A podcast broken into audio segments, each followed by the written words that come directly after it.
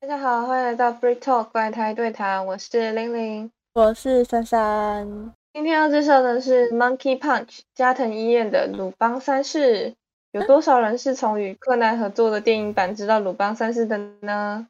他合作过？等一下，我怎么不知道？他们有合作过两部电影版，对，两部。我知道，好像是因为第四台，然后还有那个很长篇的电影，还是什么？我不知道哎。对啊，他有很多电影啊。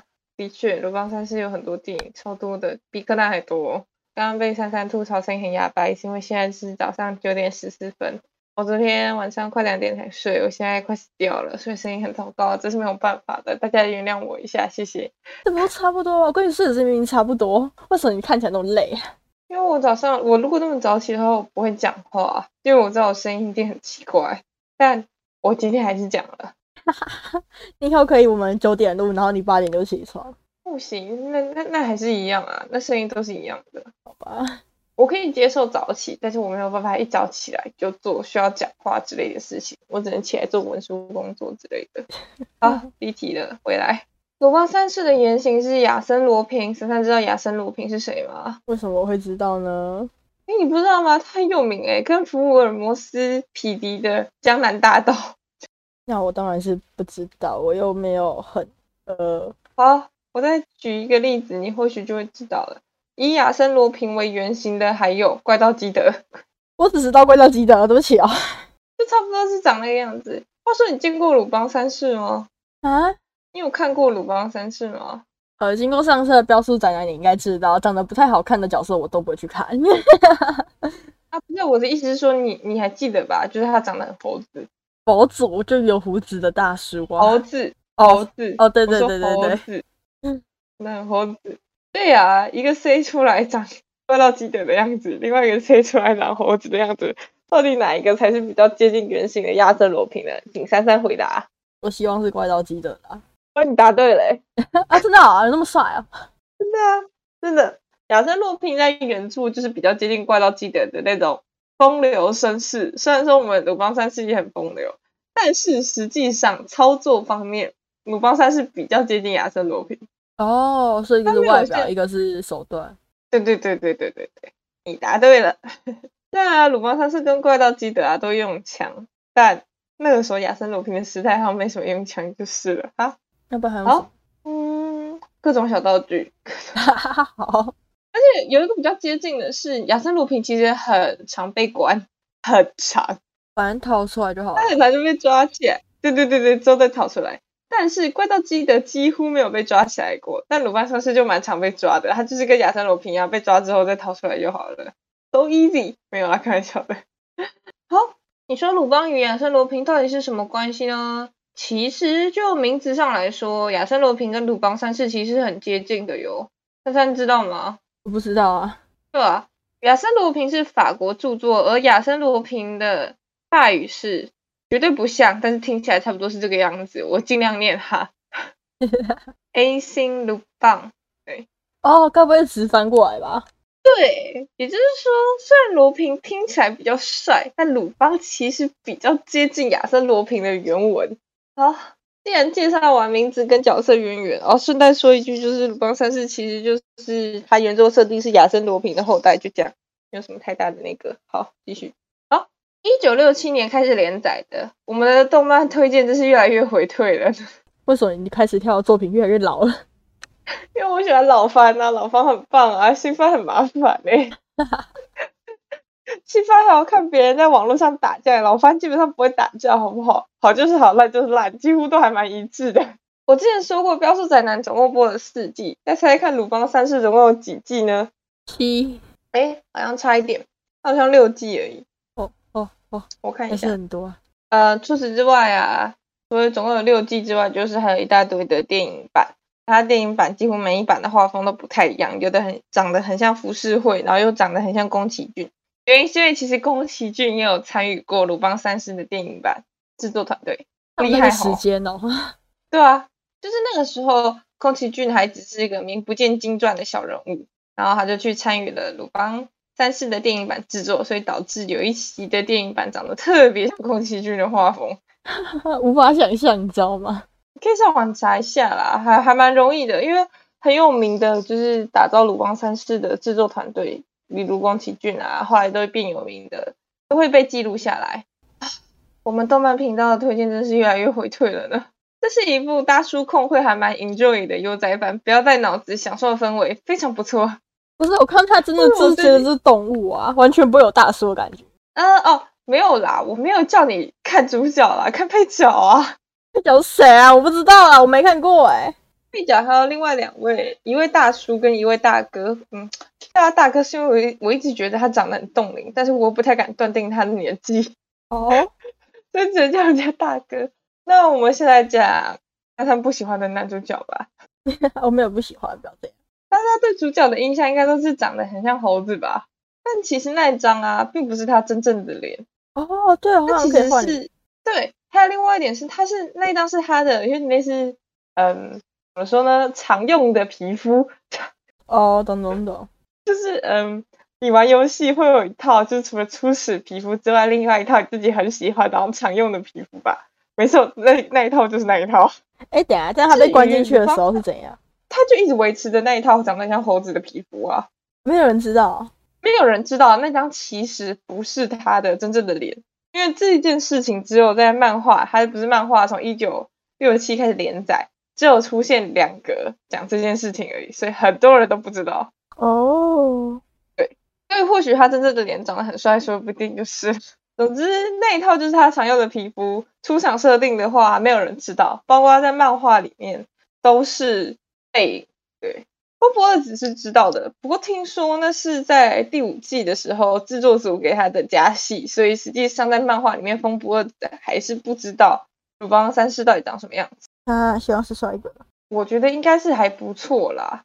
通常会要用到这种面具的话，我觉得要么就是长得太好看，很有记忆点，或者是长太丑，很有记忆点。要不然我觉得应该是不至于会用到像猴子的面具啦。我觉得，啊，或许很多人会说鲁邦好色，但我觉得他其实只是喜欢女人而已。听起来好没有说服力哦。喜欢女人不就是好色吗？救命！嗯，换句话说啦，用他自己的话说啦。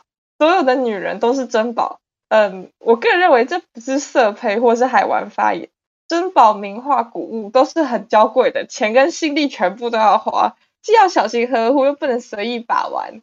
你不觉得这是宝石？他所说的就是很贵的宝石啊，然后名画古物，这些都是都要花心思呵护的。你看看我们国家养了一公，养了一公故宫，养了一个故宫，就花那么多钱，他要养一整票的女人呢。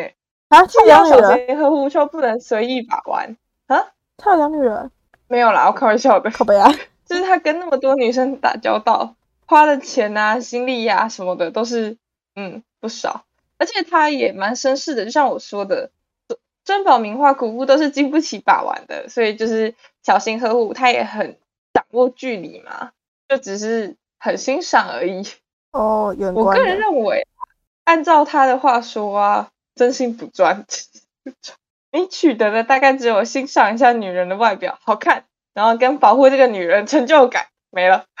好吧，那那应该不是好事。对他就是真的是欣赏的有点过头，所以才看起来有点好色。好，接下来介绍第二个角色是本作的算是女主嘛，但是她又一直背叛的方博尔。我这里会引用之前一位 rapper 叫吉丁。所写的就是鲁邦三世跟风波二子的 rap 的歌词，然后简单的介绍一下。嗯，你想要听我念念 rap 的方式吗？还是我就这样简单带过就好了？我觉得你简单带过好了。干嘛？很怕我念 rap 吗？无法想象。听说你上次在练 rap。啊，对啊。他不是念练这个。嗯，好的。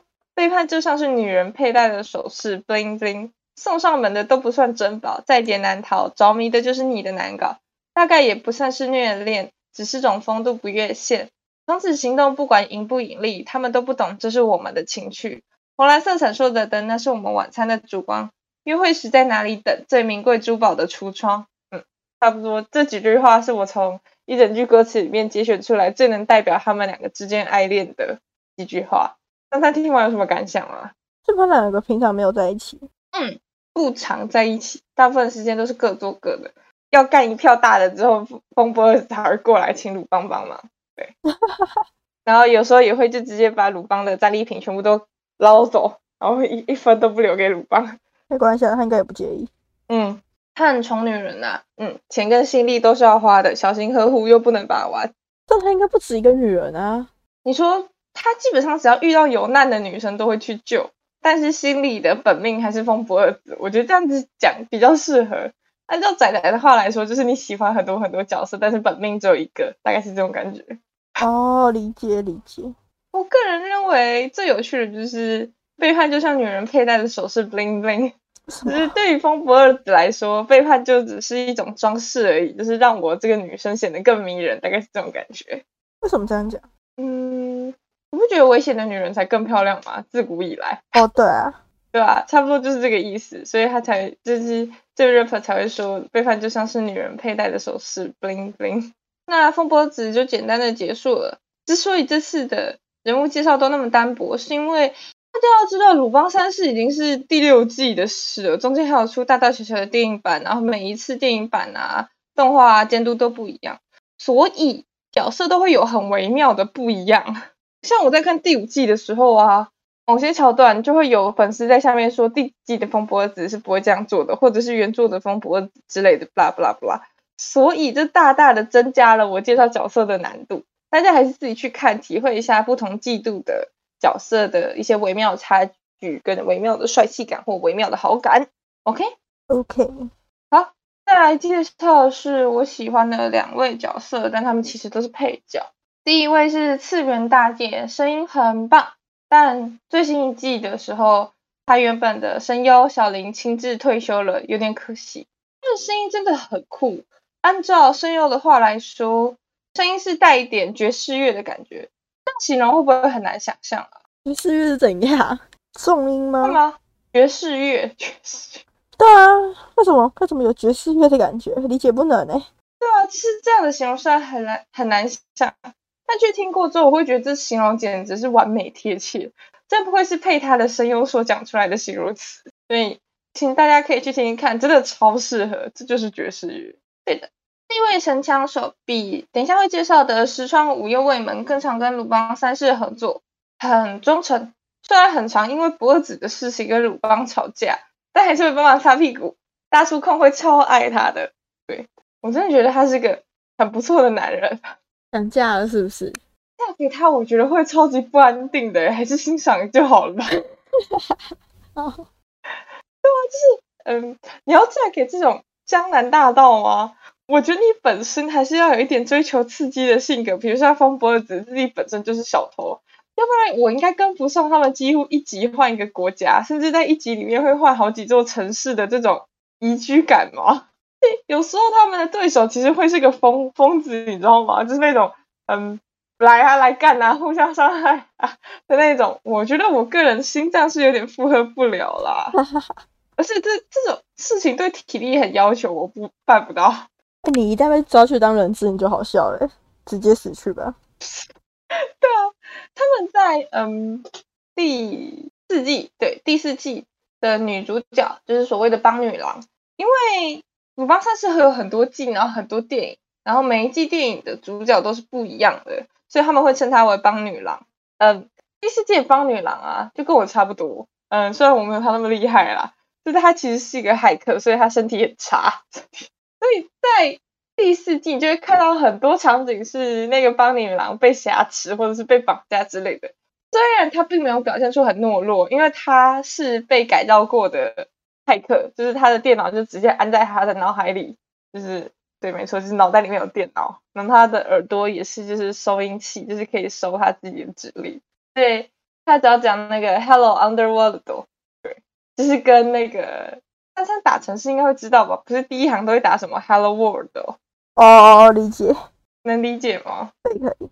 对啊，所以就是他只要讲 Hello Underworld，他的那个电脑就会在他脑中打开，然后他就可以开始害一大堆有的没的的东西。我比他还弱诶，他光是这样子就已经那么容易被绑架了啊！那我怎么办？剧情所需嘛，没关系啊，没关系啊。所以啊，你问我说会不会很想嫁哦？但是还好，这种大叔控就是欣赏欣赏就好了。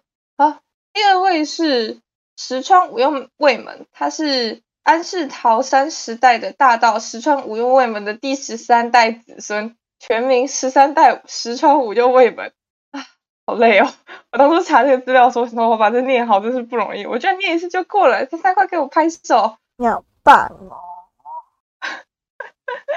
好，他的武器是一把锋利无比的斩铁剑，听说是用陨石做的，嗯，能斩断任何金属，对女人特别没辙，性格相当纯情。因为他对于风伯二子就非常没辙，因为太没辙了，所以他常常会跟风波二子就直接保持物理上的距离，不要靠近我。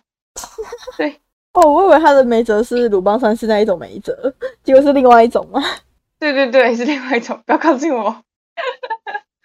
评论有一句话，我觉得描写的特别贴切，叫做“能在一个全员拿枪的时代下拿刀，肯定不一般”，能够理解吗？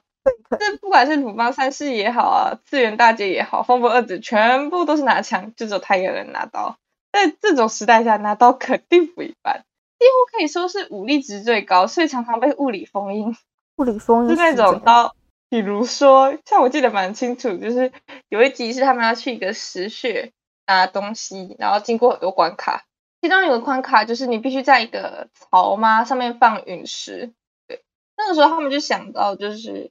五右卫门的斩铁剑是陨石，想说放剑可不可以？然后哎，结果真的可以了啊！他们身上也就只有这这一把陨石，哈哈。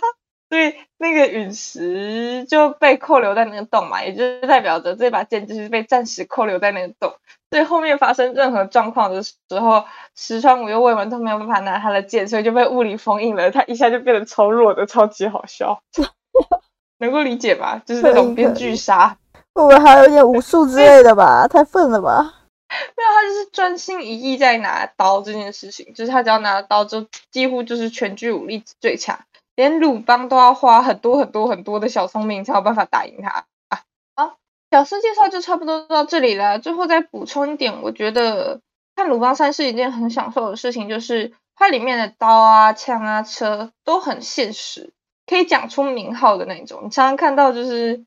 你在看动漫嘛，然后上面就会飘过一排说这把枪是什么什么什么，然后编号是多少多少多少，谁谁谁用过，或者是车子编号是多少多少多少哪个厂商，然后在几年几年几年发出的这种非常现实的评论，那三不发表一下意见吗？还好吧，很很神奇吗？哎，哦，很神奇吗？我觉得啦。神奇的点是因为它已经六季了，它几乎每一季都会这样非常细节的找车啊、枪啊、刀啊之类的，我觉得很用心。会吗？我倒觉得这已经算是很用心了，哎。有个参考值不是比较好处理吗？有什么东西？例如有一个实际的枪啊，我反而比较好构想，比较好画。哦，是这样吗？但是因为它几乎是就是人手一把的枪都非常写实的那种，所以我就觉得蛮特别的。好。既然珊珊不觉得有什么特别的，那我们就跳过这一段吧。嗯，有点沮丧。至于刀可以讲出名号，其实也不是那一种，而是指它的用刀方式。嗯，因为我爸的关系，所以我对武器算是还算有一点点了解。在鲁邦三世的动画里面呢，石川五用卫门常常会有各种方式拿刀，有时候是反握啊，是正握啊。我看了一下他反握的时机啊，跟我爸说的需要反握的时机啊是一模一样的。果然是用刀高手呢。我有研究，救命！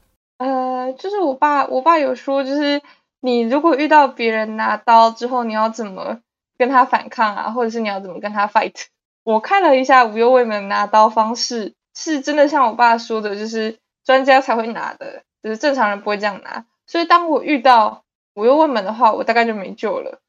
哦，好。所谓的反握啊，就是指一般刀不是都是正握嘛？如果你反握的话，就表示你的目标是在你的刀的距离的里面，对，就是比你的刀的进场还要长，那才是用反握。而在动画里面很细的就是，当无用卫门要打近战的时候，他常常会变换刀的握法，或者是在跟反派打架的时候，也会根据距离就是变换自己拿刀的方式。是我觉得。很细的地方，真不愧是大师。好，介绍就差不多到这边啦。大家还有什么想问的吗？嗯，没有，没有。啊，这部作品我没怎么看过，不对，是我根本就没看过。那我最后再说一点小事好了，就是为什么今天突然来录鲁邦这件事情，就是因为雕塑宅男的书一直没有到，害我没有办法写人物志。对，请大家见谅一下，到时候标出宅男出人物志的时候，一定要来捧场哦，非常感谢。那么今天的 free talk 就到这里啦，喜欢的话帮我点个赞或留个言，下次再见啦，拜拜，拜拜。